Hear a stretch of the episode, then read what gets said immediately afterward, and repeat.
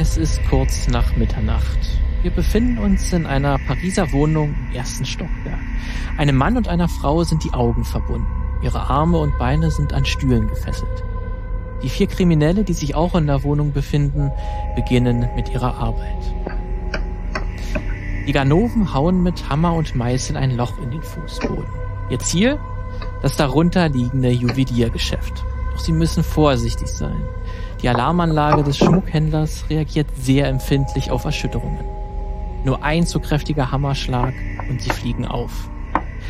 Mit großem Geschick schaffen sie es, eine kleine Öffnung freizuschlagen. Durch das Loch hindurch friemeln sie einen Regenschirm, den sie dann aufspannen, um so den herunterfallenden Schutt aufzufangen. Es sind Profis am Werk.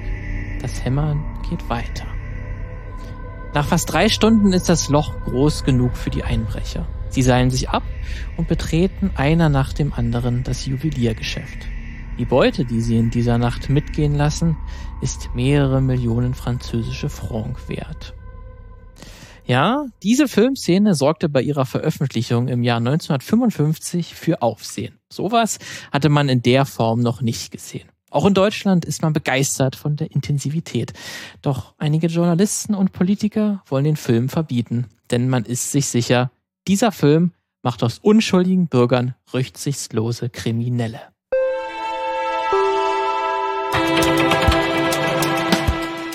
Uh, uh, was war das? Ich bin gespannt, bin sehr gespannt. Rücksichtslose Kriminelle klingt sehr gut am Anfang. Sehr gut.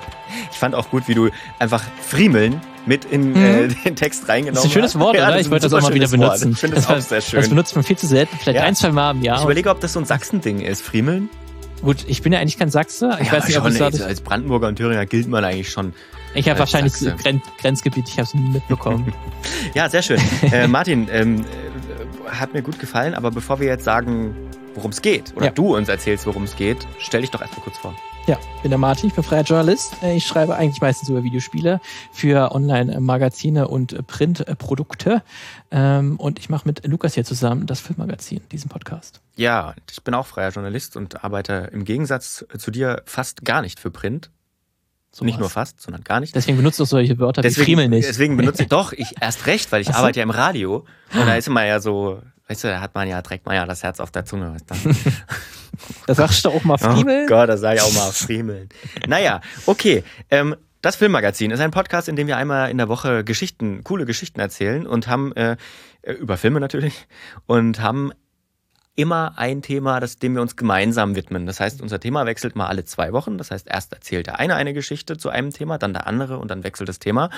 In der vergangenen Woche habe ich was über Haie erzählt mhm. und es mhm. ging quasi um Auswirkungen, die Filme hatten. Und darum soll es auch heute bei dir gehen. Genau, um negative Auswirkungen. Oder man kann das, bei mir kann man das als Fragezeichen, glaube ich, benutzen. Negative Auswirkungen? Negative Auswirkungen. Stimme nach oben. Ja. Denn das äh, möchte ich mal dann in Frage stellen, ob das wirklich so war. Aber zumindest war das eine Zeitweise, wurde das äh, stark diskutiert, dass dieser Film negative Auswirkungen hatte. Denn wir bewegen uns, äh, wie ich ja auch am Anfang gesagt habe, im Jahr 1955, äh, die Anfangsjahre der BRD. Sie gibt es noch nicht so lange. Ähm, und damals gab es aber natürlich auch schon die FSK die freiwillige Selbstkontrolle, die den Filmen eine ja, Altersfreigabe gegeben hat. Und die hat äh, auch zu den Anfangsjahren der BRD so war das die geläufige Spruchpraxis, dass wenn, wenn es um Kriminelle in Filmen geht, also in Kriminalfilmen vor allen Dingen, oder wenn irgendwelche ja, Verbrechen gezeigt werden, dann sollten Kriminelle auf jeden Fall auf der Leinwand äh, kein erstrebenswertes Leben oder gar ein luxuriöses Leben führen. Sie sollten auch nicht menschlich gezeigt werden, sondern eher menschenverachtend.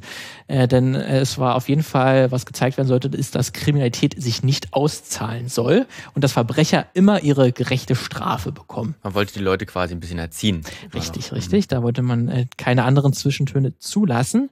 Ähm, denn vor allen Dingen sollte der Film eben nicht zu einer Nachahmung animieren. Also man hat den Film gesehen und sagt danach, yo, was ich da gesehen habe, fand ich ziemlich gut. Ich glaube, ich werde jetzt auch mal Verbrecher. Klar. Ne? Und wenn das halt nicht in dem Film passiert, dass deutlich wird, dass diese Nachahmung nicht gut ist, dann sollte das auf jeden Fall mit entsprechenden Texten am Anfang äh, oder am Ende des Films nochmal deutlich gemacht werden, dass Verbrechen sich niemals lohnt. Zum Beispiel gab es da den äh, Fall von Jagd auf Dillinger, der ist von 1945, der erschien dann auch in Deutschland. Und dort wird ein anfangs eingeblendeter Text, ähm, dass die Verbrechen eben nicht lohnt, nochmal am Ende wiederholt.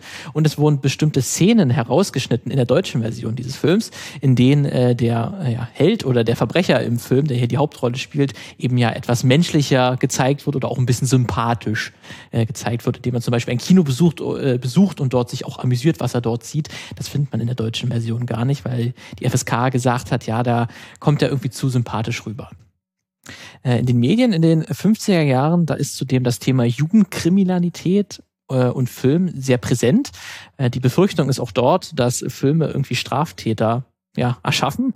Und viele äh, reißerische Artikel, ähm, die, ja, die behandeln das, obwohl, ein, es, obwohl es eigentlich schon damals Studien gab, wissenschaftliche Untersuchungen, die eigentlich bestätigen, dass es keinen direkten kausalen Zusammenhang gibt zwischen einem Kriminalfilm und einem echten Verbrechen. Ja, wie das mit Studien so ist, hallo, ja, Wirkungsforschung. Ist ja immer so, wie man glaubt, dass es ist. Genau. Man kann das wahrscheinlich, äh, wir kennen das wahrscheinlich eher unter der Killerspieldebatte. Dort ist das Ganze dann nochmal eigentlich aufgetreten, kann man sich so ähnlich vorstellen. Da gab es das dann in den 50er Jahren auch schon nur halt mit Film. Jetzt kommt es aber, 1955 äh, erscheint nun der französische Kriminalfilm Rififi. Der basiert auch auf dem äh, gleichnamigen Roman von Auguste Le Breton. Äh, und dort geht es um den sanften Toni, wie er im Film genannt wird, äh, genannt wird. Klingt der, jetzt nicht sonderlich verbrecherisch. Das stimmt. Der hat aber, als wir ihn kennenlernen, den sanften Toni, hat er gerade mehrere Jahre im Gefängnis verbracht. Gerade erst freigekommen, aber schon bald dreht er wieder krumme Dinger. Ähm, denn zusammen mit drei weiteren Kriminellen bricht er in ein Juweliergeschäft ein, indem er ein Loch in den Fußboden der darunter, äh, der darüber liegenden Wohnung bohrt und kommt so dort rein. Äh, diese Einbruchsszene ist dann auch äh, das Highlight im Film. Die geht so ungefähr 22 Minuten. Dort gibt es keine Dialoge, also diese äh, Verbrecher reden da nicht miteinander, sondern machen, ziehen einfach ihr Ding durch. Es gibt auch keine Musik, die habe ich jetzt. Aber was machen die da die ganze Zeit? Die hauen halt und gucken halt auf die Uhr, ein bisschen gucken aus dem Fenster. Ähm, Klingt und, spannend. Ja, ist jetzt für damalige Zeit war das sehr, sehr spannend. Äh, heute jetzt nicht mehr wirklich. Es gibt auch keine Musik währenddessen. Die habe ich jetzt mal hier für das Intro nachträglich äh, hineingefügt, weil nur diese Geräusche von dem Hämmern waren wäre ein bisschen langweilig gewesen. Deswegen habe ich das hier mal äh, bisschen. Aber gut, aber damit hattest du eine, die, die perfekte Voraussetzung, um ein Intro zu machen, weil du hattest quasi eine cleane Tonspur. Das stimmt. Siehst du mal. So. Obwohl die, äh, die, dann kann man sich tatsächlich den Film auch noch bei Amazon Prime äh, anschauen. Die ist ein bisschen rauschig, irgendwie die Tonspur, zumindest die deutsche Tonspur. Ähm, deswegen, die habe ich jetzt auch mit der Musik, alt, hat man die nicht, deswegen, weil es ist alles alt. Ähm, deswegen, die ist aber auf jeden Fall das Highlight des Films. Damit wurde der auch beworben, ähm, dann auch in, in Deutschland und auch äh, international mit, das hat man noch nicht gesehen, so eine lange Einbruchsszene. Ähm, aber man kann auch jedenfalls sagen, die, die Diebe haben von ihrer Beute nicht besonders viel, denn eine äh, zweite rivalisierende Räuberbande ist auch heiß auf die Klunker, die dort ähm, ja, erbeutet werden. Es kommt dann auch zu einem Showdown oder auch zu einem Streit zwischen den Banditen und auf Französisch ist Streit und Krach ist dann auch Rififi. Finger, Fingerschnippen äh, intensifying. Intensifying. Richtig, wir wollen davon auch, auch, auch etwas. Ähm, bei Rafifi sieht dann die FSK auch eigentlich auch keinen Handlungsbedarf, weil der Gerechtigkeit Genüge getan wurde, wie es äh, in dem Dokument oder in dem äh, Beurteilungsdokument heißt, ähm, weil alle Verbrecher im Film auch sterben, Spoiler. Ähm, ah, und die Polizei muss dann die Beute nur noch einsacken. Gut. Die Gewalt, die ist dann auch nicht äh, sehr zurückhaltend inszeniert. Ähm, da seien auch schon amerikanische Filme, waren eigentlich deutlich ja, blutiger in dem Sinne. Also wir hatten das ja schon mal in der vergangenen Folge gesagt, dass so ältere Filme, die hatten häufig so, dass man einfach so ein so ein, äh, äh ja, ähm, Revolver gesehen hat, der wurde abgedrückt, äh, dann kam ein bisschen Rauch raus und dann hat sich das der der getroffen wurde einfach nur so die Hand an der Brust gehalten und er wurde getroffen, aber ja. hat sonst nichts mehr gesehen. Au. Au, das hat aber jetzt aber ganz schön weh. Ich fall mal um. So war das auch bei Rififi, ähm, deswegen da sieht man keine direkte Gewalt.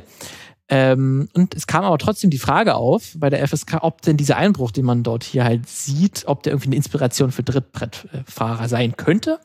Ähm, diese Vermutung wurde aber abgewiesen, ähm, weil ja Fachleute gezeigt werden. Ähm, und das ist eigentlich eh schon bekannt, was die dort machen. Das ist jetzt nicht kein neues Wissen oder so. Und man braucht dazu ja auch äh, Spezialwerkzeug, nicht nur halt um, um diese, äh, dieses Loch zu bohren, äh, sondern halt auch um später den Tresor zu öffnen, äh, den die Ganoven dann aufknacken. Da braucht es ja Spezialwerkzeug. Deswegen ist das äh, jetzt so für den ja gewöhnlichen 0815 Bürger ist das jetzt nichts äh, irgendwie, was eigentlich irgendwie ja eine Imitation verlangen ja, gut, könnte ja. oder inspirieren könnte. Deswegen wird der Film ohne Schnitte ab 16 Jahren freigegeben. Der Film startet dann auch im Oktober 1955 mit sehr guten Kritiken in Deutschland. Aber äh, ein paar Monate später, im Januar 1956, titelt die Münchner Abendzeitung, äh, die, die, ja, titelt die, der Film löst Einbruchswelle aus. Ja, denn seit zwei Jahren hätte es in München keine geknackten Geldtresore gegeben. Aber seit dieser Film im Kino läuft, hätte es bereits zehn solcher Versuche gegeben. Okay. Ein Täter soll auch in sein Tagebuch geschrieben haben, Refifi gesehen, solche Sachen. Aha. Ja. Und zwei, das? das? Zwei Wochen später schreibt dann die Münchner Illustrierte, Refifi macht Schule. Ein Film als Lehrmeister. Hm. Dort geht es dann um eine Essener Schülerbande, die angeblich aller Refifi in ein Lokal eingebrochen sei. Ähm, und dann hat auch daraufhin auf diesen äh, Berichten äh, der Lokalzeitung hat dann der bayerische Landtagsabgeordnete Wenzel Köhler äh, fragt dann daraufhin im äh, bayerischen Landtag, ähm, der sagt dann, wie die Staatsregierung die Kinobesucher, insbesondere aber unsere Jugend vor solchen charakterverderbenden Filmen zu bewahren gedenke ja, stellt er diese Anfrage ähm, und da antwortet dann auch das, äh, der bayerische Innenminister zu dieser Zeit, unsere Hände sind hier leider gebunden, die FSK hätte diesen Film verbieten sollen, wir hätten das ja gerne gemacht. Ah, äh, da, wir hätten gerne zensiert. Richtig. Über die nächsten Wochen gab es dann immer wieder Medienberichte, die einen realen Einbruch irgendwie äh, dafür Rififi verantwortlich machen. Also der Kölner Stadtanzeiger hat zum Beispiel im April 1956 titelt er Rififi Einbruch ging daneben. Ja, und all diese Berichte, die sehen auch jetzt endlich den Beweis, aha, guck mal, wie schädlich Filme doch sind und wie sehr sie auch Inspiration sein können. Äh, und man möchte besonders jetzt hier auch eine Verschärfung der äh, FSK-Regeln durchsetzen. Und es gibt auch einige ja, populäre Filmkritiker, die ähnliches fordern. Äh, am Ende muss man aber sagen, passiert glücklicherweise nichts. Die FSK-Regeln werden nicht verschärft und auch der Film wird es nicht verboten, auch wenn es dort mehrere Stimmen gibt, die sich auch im Radio zum Beispiel auch, auch melden ähm, und dort halt Krit Kritiken vorlesen äh, und auch Kritiken an dem Film lassen, dass ja das alles sehr charakterverderbend sei. Aber jetzt natürlich die Frage, wie konnte es denn überhaupt so weit kommen, dass sie auf einmal hier diese Medien äh, darauf gestürzt haben oder viele Zeitungsartikel sich darauf gestürzt haben und auf einmal dann eine Verbindung gesehen haben. Mhm. Also, dass ein Kriminalfilm in Deutschland diese Bedenken auslöst, das kommt auch nicht von ungefähr. Das ist auch vielmehr eine logische Konsequenz einer jahrzehntelangen Panik. Ähm, und dazu müssen wir auch noch mal ein bisschen in die, noch weiter in die Vergangenheit gehen. Noch mal 50 Jahre zurück zur Zeit des Deutschen 50 Kaiserreichs. 50 Jahre, okay. 50 Jahre mhm. tatsächlich. 1905. Dort gibt es nämlich äh, einen sehr aufsehenerregenden Fall. Äh, dort gibt es nämlich den ja, Verbrecher oder Kriminellen Rudolf Henning. Dieser, der war Lederarbeiter 1905 äh, und er bringt äh, 1905 einen Mann in Berlin um. Der wird dann auch von der Polizei gesucht, aber mehrmals entkommt er der Polizei. Er kann sogar während seiner Flucht einen Polizeibeamten überwältigen. Ähm, nach seiner Flucht ähm, will er seine Memoiren verkaufen tatsächlich. Äh, da meldet sich dann die Berliner, äh, ne, Berliner Tageszeitung und bietet dafür Rudolf Henning 1700 Reichsmark an. Das war aber nur ein Trick dieser Berliner Lokalzeitung. Ähm, die kontaktieren nämlich die äh, Polizei daraufhin äh, und machen quasi, ähm, faken so ein Treffen zwischen denen, zwischen der Zeitung und dem Rudolf Henning. Aber trotz, obwohl das alles abgesprochen ist, kann Henning wieder entkommen. Ähm, der wird dann aber später doch noch irgendwann gefasst äh, und zum Tode verurteilt und wird dann auch schließlich hingerichtet. Aber diese ganze Geschichte äh, hat dann mehrere Filmemacher ja inspiriert, darüber einen Film zu machen, über diese ganze, über dieses ganze Kapitel Rudolf Henning und seine Flucht, seine mehrmalige Flucht von der Polizei. Ähm, das findet aber die Berliner Polizei gar nicht so gut, dass da mehrere Filme entstehen sollen. Gut, äh, wer hätte das gedacht? Ja, deswegen äh, verbietet die, das Berliner Polizeipräsidium 1906 äh, auf künstlichem Wege hergestellte Darstellung von Hennings Mordtat und seiner Flucht fortzuführen. Denn der Grund dafür ist, man möchte keine Verunglimpfung der Polizei zeigen. Gut, ich wollte gerade fragen, kann man das so einfach verbieten? Aber gut, ich meine, wann sind wir? 1905? 1906. Ja, 1906, dann okay. Da geht das. Ähm, das Verbot wird tatsächlich aber schon einige Tage danach schon wieder aufgehoben, äh, weil das dann doch nicht so ganz rechtskräftig ist. Aber in der Folge baut die Berliner Zeit eine Zensurstelle auf. Und das ist dann tatsächlich auch die erste, die es in Deutschland gibt. Also Kinobesitzer müssen dann wirklich Filme einreichen und die Polizei entscheidet dann, ob diese Filme verboten werden, ob sie für Kinder verboten werden oder ob nur einzelne Szenen rausgeschnitten werden. Das war dann wirklich diese erste Vorzensur, die Deutschland zu dieser Zeit hatte. Ähm, so wird dann irgendwann, nachdem die Berliner, Berliner Polizei das so handhabt, äh, folgen auch weitere Teile Deutschlands, also halt auch München zum Beispiel, hat dann so eine äh, Polizeistelle, auch Dresden äh, bekommt dann kurze Zeit nachdem eine Polizeistelle, die sich um darum, darum kümmert oder eine spezielle Abteilung. Es war aber relativ schwierig, das Ganze zu kontrollieren, weil zu dieser Zeit ähm, dann konnte man nicht so ganz kontrollieren, ob diese Kopien, die jetzt im Umlauf waren von diesem Film, die waren ja auch meistens sehr kurze Filme, so fünf bis zehn Minuten. Diese Langfilme gab es noch gar nicht. Ähm, da wusste man nicht, ist denn das jetzt die ungeschnittene Version oder ist es die geschnittene Version? Das konnte man noch nicht so wirklich äh, kontrollieren. Deswegen wurde ab 1907 wurde die Zensurkarte eingeführt. Da, ganze, da wurde dieser ganze Apparat mal ein bisschen bü bürokratisiert. Ja, die ja übrigens heute auch äh, für die, für die Filmgeschichtsforschung sehr wichtig sind, Zensurkarten, weil man anhand derer auch tatsächlich den Original originalen Schnitt ein bisschen nachvollziehen kann. Genau, genau. Da wurde dann wirklich festgehalten, äh, Name des Films, äh, welche Firma hat den gemacht und welche Schnitte wirklich in welcher Form vorgenommen wurden. Also das Ganze schön verdeutscht, kann man sagen, dass es auch alles nachweisbar ist. Ähm, und was dann neben diesen Zensurkarten ist ein weiterer wichtiger Fakt, denn zu dieser Zeit entstand auch der sogenannte Kampf gegen Schmutz und Schund äh, der sich zur Aufgabe gemacht hat, die Volksgesundheit zu verteidigen, also mal in Anführungszeichen.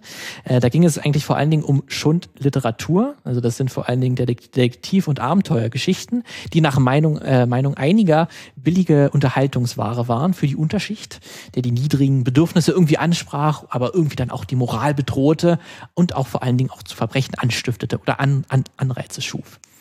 Ähm, dieser Kampf gegen den Schund war dann äh, vor allen Dingen für das Bürgertum sozusagen eine Möglichkeit, sich ein bisschen zu pro profilieren äh, und sich ein bisschen so nach unten abzugrenzen. Denn diese Mittelschicht, die sich ja im oder diese neue Mittelschicht, die sich im 19. Jahrhundert gebildet hat durch die Industrialisierung und die Urbanisierung, ähm, die wollte sich vor allen Dingen von, von den so, so sozial Schwächeren abgrenzen ähm, und wollte sich quasi dort zeigen, hier, so sind wir nicht, so äh, diese niederen Schmutz Bedürfnisse. und Schund. Schmutz und Schund eben.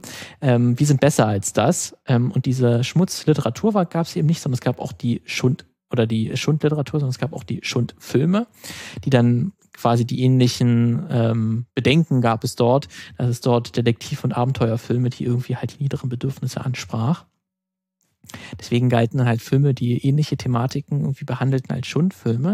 Und da gab es dann halt auch einige einflussreiche, eine, eine einflussreiche Gruppe von Kinokritikern, die halt entsprechende Schriften und Zeitungsartikel veröffentlichten, die dann sich auch für eine stärkere Filmzensur einsetzten. Da wäre zum Beispiel eine, jetzt um das Ganze mal ein bisschen zu verdeutlichen, ähm, habe ich hier mal was von 1911 mitgebracht. Dort hat sich der Theologe Adolf Sellmann hat einen Vortrag gehalten bei der 26. Generalversammlung des Westdeutschen Sittlichkeitsvereins. Ja, das gab es wirklich mal. Der Titel dieses Vortrags war Der Kinematograph als Volkserzieher, der Kampf gegen Schundfilme. Und dort möchte ich mal kurz äh, ein, zwei Sätze vorlesen. Also Adolf Sillmann schreibt dort oder hat dort gesagt, ich kann mir denken, wie etwa ein leicht einflussbares Kind äh, gerade im Kino durch ein Verbrecherstück zum Verbrechen angeleitet wird. Man muss ja nur die Zusammenhänge zwischen Verbrechen und Kinobesuch aufsuchen, wie man es bei der Schundliteratur schon immer getan hat. Ich bin mir sicher, dass man eine große Zahl von Einzelfällen allmählich sammeln könnte, wenn man erst die Aufmerksamkeit der Allgemeinheit auf diese Gefahren gelenkt hat. Ja, also man ist sich ja sicher, dass auch ähm, diese Schundfilme irgendwie reales Verbrechen auslösen. Aber trotz dieser Bewegung kann man auch wirklich sagen, dass die Kinobranche trotzdem sehr boomte und auch immer mehr Kinos in der Folge entstanden. Ähm, diese ja, Vorzensur, oder diese Vorzensur, die dann die Polizei aber eingeführt hat, die wird dann auch in der Weimarer Republik fortgesetzt. Denn äh, die Nationalversammlung der Weimarer Republik, die beschließt 1920 das Lichtspielgesetz. Das ist dann wirklich, wo die Zensur dann wirklich gesetzlich festgelegt ist und geregelt ist und man wirklich die auch ja, schwarz auf weiß hat. Und auch hier kommen dann auch die Zensurkarten zum Einsatz. Das ist dann die Erfahrung, die man aus dem Kaiserreich gesammelt hat, dass das ziemlich gut funktioniert, die dann diese Schnitte festhielten. Ähm, Schätzungen gehen jetzt davon aus, dass in der Weimarer Republik ungefähr bis zum Ende, also bis 1933, ungefähr 70.000 Filme vom Staat kontrolliert wurden. Dort waren dann auch so die ja die gleichen ähm, Kriterien, die auch zur, zur, zur Kaiserzeit vorherrschten. Also dass die Filme halt nicht irgendwie ja Sittlichkeitsverrohren sind oder Moral, die Moral gefährden sollten. Ähm, und für diese Kon Kontrolle wurde dann die sogenannte Reichsfilmstelle gegründet, die dann diese Filme kontrollierte. Was ist dann diese Reichsfilmstelle? Macht es auch dann später den Nazis ziemlich einfach, dann diese Filme, weitere Filme zu kontrollieren, diese ganzen Strukturen, Filme zu kontrollieren und die irgendwie da ein bisschen auch äh, gewisse Filme mit, mit Argwohn zu, zu begutachten. Die hat, die gab es schon sehr, sehr lange, auch in, in Deutschland. Und auch hier stand halt auch besonders dieser ja, Schutz der Jugend im Fokus. Man hat das natürlich immer, ähm, immer gesagt mit, ja, aber, aber denkt unsere Kinder. Kinder. Denkt, denkt, an, die, an die Kinder. Denkt mal an die Kinder. Ja. Wenn die das sehen, dann schaffen wir uns ja wirklich äh, Kriminelle von, von Anfang an schon. Züchten wir uns hoch. Ähm, ja, und die Kriminalfilme, wenn es die denn gibt, die sollen nach Auffassung dieser Reichsfilmstelle äh, dann Verbrechen zeigen, ähm, die sollen aber halt nur zeigen, die dann auch bestraft werden. Also Verbrecher zeigen, die irgendwie auf irgendeine Art und Weise bestraft werden. Und die sollen auf jeden Fall beim Publikum keine Bewunderung hervorrufen. Und die sollen, das gilt aber das Ganze natürlich auch für Romane und Presseberichte, also keine Verherrlichung von Kriminalität und keinen Grund geben, dass irgendwie irgendwelche ja, Erzeugnisse zur Nachahmung äh, imitieren könnten. Ähm, diese verbalen Angriffe gegen Filme und Kriminalfilme, die hörten dann ähm, auch nach diesem Lichtspielgesetz nicht auf. Es gab immer mal wieder Meldungen, dass hier der Staat wachsam sein sollte. Ähm, zu den großen Befürwortern der staatlichen Zensur war zum Beispiel auch die katholische Kirche. Spoiler oder Überraschung. In einem äh, ja, Überraschung, große Überraschung. Große Überraschung. Äh, in einem Schreiben an den Reichsinnenminister schrieb zum Beispiel eine Bischofskonferenz, ähm, dass Filme, in denen äh, Verbrecher als geschickt oder sch äh, schlau dargestellt werden, äh, insbesondere Jugendliche zu Nachahmungstaten animieren. Zitat, damit wird die natürliche Scheu vor der Gesetzesübertretung und Strafe, aber auch die Achtung vor den Organen der öffentlichen Ordnung und vor der Obrigkeit erschüttert. Klar. Ne? Ähm, zu dieser Zeit hat sich auch mal ein äh, bayerischer äh, Abgeordneter. Bayern geht schon gut los. Es geht, ist sehr häufig Bayern tatsächlich. Hat sich im, ähm, hat sich im Landtag auch mal geäußert. Beim Kapitel Lichtspiel, also Lichtspiel Kino, beim Kapitel Lichtspiel äh, wurde von verschiedenen Herren darauf hingewiesen, dass diese heutzutage manchmal geradezu Verbrecherschulen geworden sind. Ich kann Ihnen, ich kann Ihnen hier ein Beispiel aus Bayreuth bringen. Ein junger Mann hat ein Mädchen äh, erschossen, um es zu töten. Er hat erklärt, wir sind gerade aus dem Kino gekommen und da wurde eine solche Geschichte aufgeführt. Das hat mich auf den Gedanken gebracht, ich schieße das Mädchen tot. Ja, okay. So direkt funktioniert das. Oder ja. so war Ursache, bei Wirkung. Ursache, so einfach ist es. So einfach ist es. Ähm, durch diese staatliche Zensur, die da geherrscht hat zur Zeit der Weimarer Republik, wurden aber diese Schundfilmrufe mit der Zeit aber auch ein bisschen leiser, muss man sagen. Ähm, das war gerade zu den Anfangsjahren noch ein bisschen lauter, da sich diese Kontrolle halt doch sehr als effektiv herausstellte und irgendwann auch eine gewisse Gewöhnung auch an, an, an die Gewalt stattgefunden hat und irgendwann hat es auch nicht mehr ausgereicht, dass ein Film einfach nur Gewalt dargestellt hat oder ein Verbrechen dargestellt hat, um ihn irgendwas zu einem Skandal, zu ja, hoch zu jazzen. Ähm, da braucht es dann noch weitere Skandalzutaten, damit da irgendwas passiert. Das war zum Beispiel bei dem äh, ja, wichtigen Film Panzerkreuzer Potemkin von Sergei Eisenstein. Ähm, der wurde in Deutschland nur in sehr stark geschnittener Fassung gezeigt oder ja. sogar verboten, weil man halt fürchte, neben der Gewalt, die im Film Revolution. Da Revolution, dass irgendwie diese bolschewistische Botschaft im Film ja irgendwie hier eine Revolution ausrufen könnte und diese Angst vor dem Kommunismus hast du ja vor allen Dingen vorgeherrscht, dass hier dieser Film eine ja einen kleinen Skandal ausgelöst hat. Dass man diese Gewöhnung an die Gewalt sieht man dann wahrscheinlich auch am besten daran, dass dann irgendwann Filme wie Fritz Langs M, eine Stadt sucht einen Mörder, halt keine Kontroverse auslösten von 1933. Ähm, die waren dann einfach, obwohl der Film sich sogar auf einen realen Serienkiller bezog, ähm, gab es da keine, keine großen Kontroversen mehr. Aber es halt, konnte halt dann eben doch passieren, wie jetzt im Falle von Rififi, ähm, dass dann doch irgendwie dann die Voraussetzungen so da waren und es zumindest zufälligerweise statistisch gesehen vielleicht ein paar mehr Einbrech, Einbruch, Einbrüche gegeben hätte äh, oder gegeben hat, die, die dann dann die Leute dazu veranlasst hat, hier eine Verbindung zu ziehen von dem Film ähm, zu den realen Verbrechen. Deswegen aber, deswegen möchte ich noch kurz mal auf Revifi nochmal eingehen. Der Film war dann auch sehr erfolgreich, auch vom Einspielergebnis her. Aber es gab dann tatsächlich sehr viele ähnliche Gangsterfilme, die sich auch ähm, um einen Raub drehten, die dann irgendwie das Refifi ja Narrativ äh, übernommen haben. Es gibt dann auch noch ein paar Fortsetzungen des äh, Refifi-Romans, die dann auch verfilmt wurden. Dann gibt es dann zum Beispiel Refifi bei den Frauen. Ist dann auch so ein äh, Nachfolgerroman, der dann auch verfilmt wurde. Dort gab es tatsächlich einige bei der FSK, die diesen Film auch ab 18 freigeben wollten, nach den Erfahrungen, die man davor gemacht hatte. Aber äh, wurde dann doch nicht durchgesetzt und man wollte den Film auch nicht verbieten, weil man dann hier mit dem Argument war, äh, sah, dass hier die, der Einbruch noch komplizierter war. Klingt so ein bisschen aber wie ein äh, französisches ähm, äh, Oceans so ein bisschen ist es, ist es das wahrscheinlich auch, ja. Ähm, dass es dann hier mehrere Einbrecher, die jeder hat auf seine, ist ein Spezialist für irgendwas, ne? Der eine, der besonders gut Tresore knacken kann, einer, der besonders gut einbrechen kann in, das, in das Geschäft. Das, das kommt ja, also wahrscheinlich kann man sagen, Ocean ist auch ein bisschen inspiriert von Rififi, auf jeden Fall. Weil es gibt dann noch äh, viele weitere Rififi-Filme. Es gibt dann noch Rififi in Tokio und Rififi in Paris. Das sind noch alles. Das klingt wieder nach The Fast and Furious. so ein bisschen ist es das auch. Das sind noch alles offizielle Fortsetzungen mehr. Also die haben zwar alles miteinander nichts zu tun, aber die basieren alle auf den Romanen von Auguste de Breton. Deswegen kann man die zumindest irgendwie alle in einen Topf werfen. Es gibt dann aber auch ein paar Rififi-Filme, die bekommen erst in der deutschen Übersetzung, bekommen die den äh, Titel Refifi, obwohl die gar nichts miteinander zu tun haben, einfach nur Kriminalfilme sind. Das ist schon bei Beispiel Refifi in Stockholm, Refifi am Karfreitag und das Millionending Refifi in Berlin. Ah, das sind jetzt alles Filme, okay. die eigentlich damit nichts zu tun haben, aber einfach, weil dieser Film so bekannt war, ähm, 1955 hat man dann versucht, dadurch ein bisschen Aufmerksamkeit zu schaffen. Und dadurch, dass Refifi dann irgendwann einfach stand für einen Verbrecherfilm oder wo es einfach um einen Einbruch ging. Und heute ist tatsächlich Refifi auch Teil des Sprachgebrauchs geworden, so ein bisschen. Weil erst im März diesen Jahres titelte die Lokalzeitung Rheinpfalz äh, Refifi im Stoffdruckmuseum. Dort gab es okay. halt einen Einbruch in dem Museum. Ähm, der Tagesspiegel hat auch vor kurzem getitelt, Pariser Bankräuber spielen Refifi. Okay. Die, die Bild-Zeitung hat 2009 getitelt, Refifi-Einbruch im KDW. Okay. Die Nordwestzeitung, spektakulärer Einbruch in Refifi. Ist mir noch nie aufgefallen.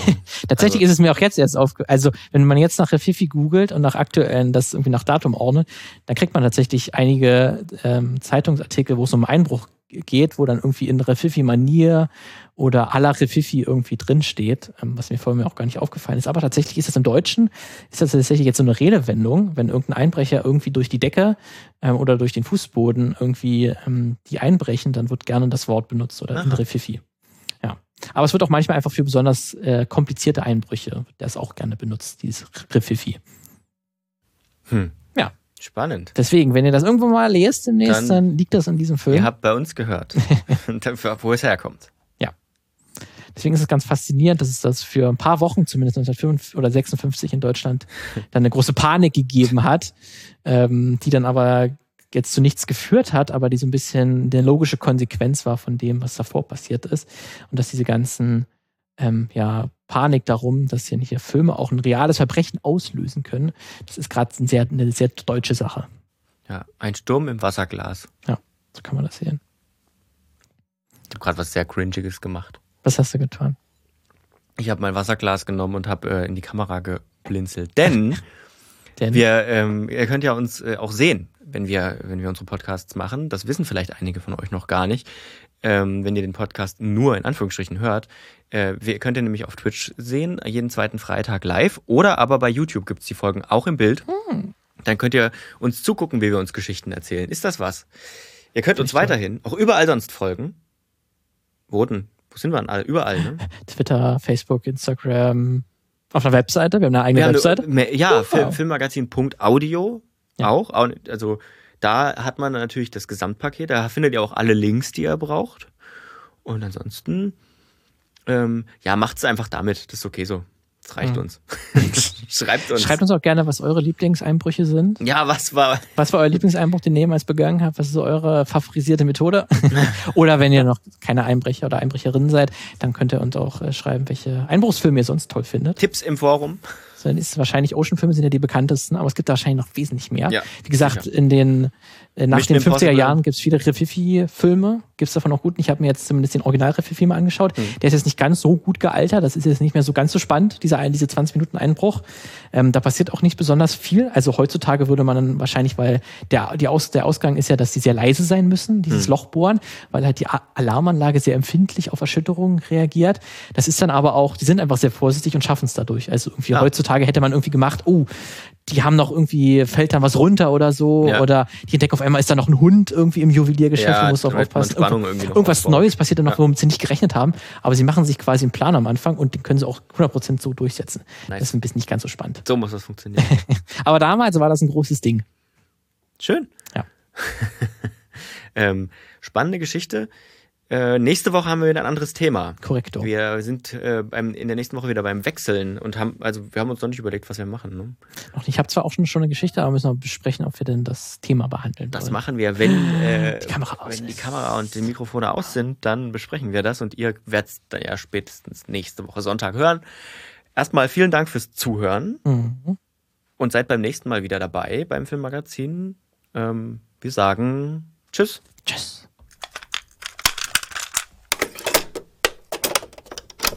Eine Einfachtonproduktion 2021.